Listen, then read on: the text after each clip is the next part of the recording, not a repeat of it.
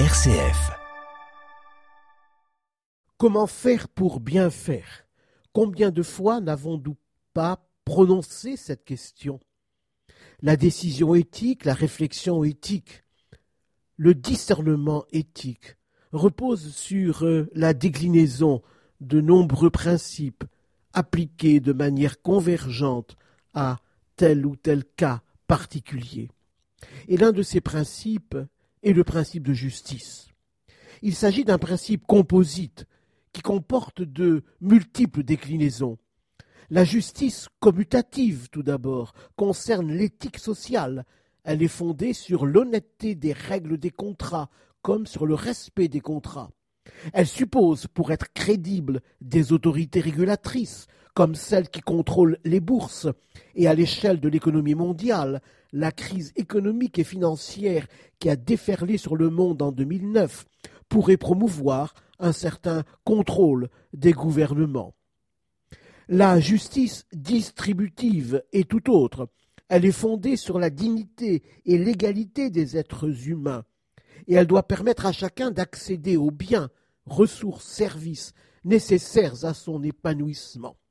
Ainsi, ce principe implique que le salaire ne soit pas seulement fixé par les lois de l'offre et de la demande du marché de l'emploi, mais tienne compte aussi de la nécessité pour le salarié d'accéder aux biens nécessaires pour vivre avec sa famille de manière décente.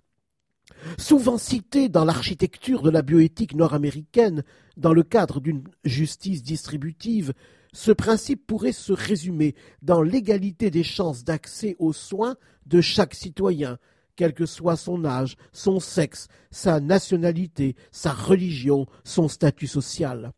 Ainsi, un système de couverture sociale dont les cotisations sont fonction non pas des risques couverts, mais des seuls revenus, et ce, pour remédier à l'inégalité biologique et, nous l'avons vu, une application typique de la justice distributive. Ce principe écarte toute discrimination et renvoie donc à la solidarité communautaire. En fait, ce principe est la déclinaison sociale d'un autre principe qui l'englobe, le respect de la dignité de la personne humaine. Ainsi, les Écritures disent à douze reprises environ qu'il ne faut pas faire acception de personne, que Dieu ne fait pas acception de personne, qu'il suffise de relire par exemple Deutéronome chapitre 1 à partir du verset 17 Vous entendrez vos frères et vous rendrez la justice entre un homme et son frère ou un étranger en résidence près de lui. Vous ne ferez pas acception de personne en jugeant, mais vous écouterez le petit comme le grand.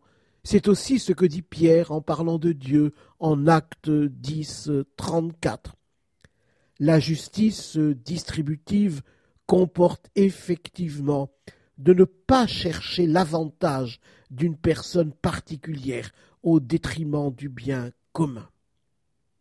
À côté de la justice distributive, existe la justice contributive qui met l'accent sur la participation de chacun au service du bien commun.